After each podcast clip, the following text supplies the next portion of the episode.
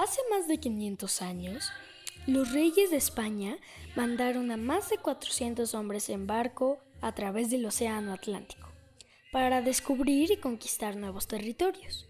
El líder de estos hombres se llamaba Hernán Cortés y en 1519 llegó a las costas de lo que hoy llamamos Veracruz. Un momento muy importante de nuestra historia para entender por qué somos quienes somos. Los españoles y los pueblos indígenas se encontraron por primera vez. Veracruz, año 1519. ¡Anclen los barcos! Capitán Cortés, hemos llegado. Hemos llegado. Así es, Simón. Nos espera oro, plata y gloria. Debemos conquistarlos, derrotar a sus pueblos y llegar a la gran ciudad. No hay tiempo que perder.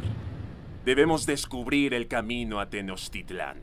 Ahí celebraremos nuestra victoria definitiva. Sí, señor.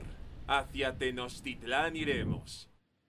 Hernán Cortés y sus hombres, con armaduras que nunca se habían visto en estas tierras, se dirigieron a Tenochtitlán.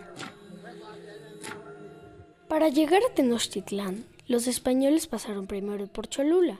Ahí fue muy importante la participación de Malintzin, mujer indígena quien era la traductora de Cortés, y le ayudaba a comunicarse con los pueblos indígenas y a conocer sus intenciones.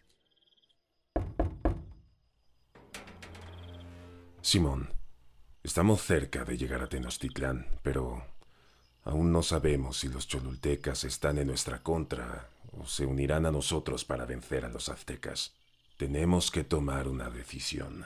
Capitán Cortés, precisamente Malin Zin quiere verlo para platicarle lo que ha descubierto. Dice que tiene noticias importantes. Háganla pasar de inmediato.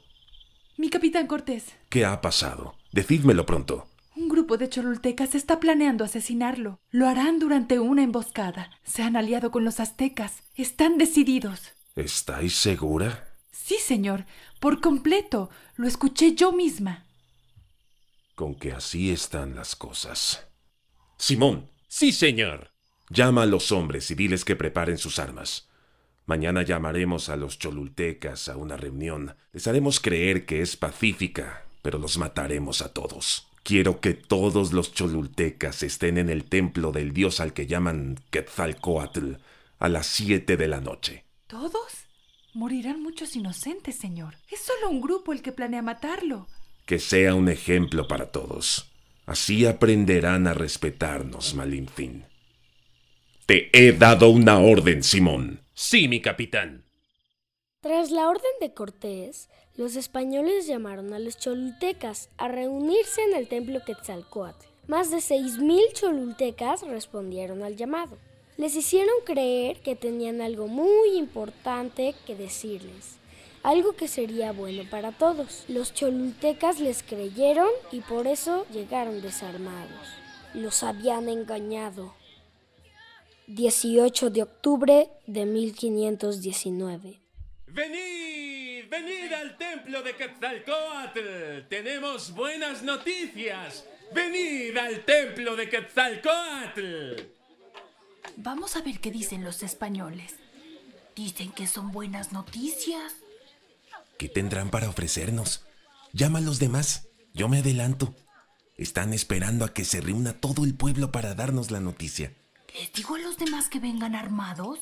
No, diles que no traigan armas. Son buenas noticias. Las armas no serán necesarias. Tal vez a partir de hoy todo será mejor. Pobladores de Cholula, venid al templo de Quetzalcoatl. Acérquense. Venid al templo de Quetzalcoatl. Venid. Horas después, Cholula. Ha llegado buena parte del pueblo, capitán. Esperamos su orden. Capitán Cortés. Ataquen. ¡Ataquen!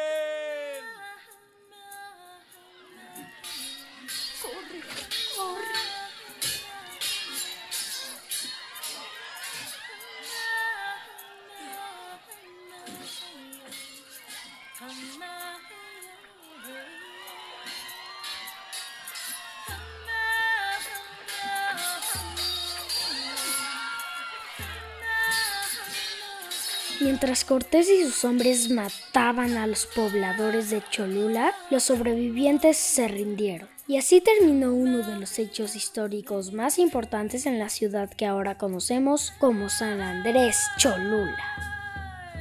Después de esta horrible masacre, una sucia traición que provocó mucho miedo en otros pueblos, Cortés siguió su camino hacia Tenochtitlán y así la conquista total de los pueblos indígenas. Pero esa historia te la platicaremos en otra ocasión.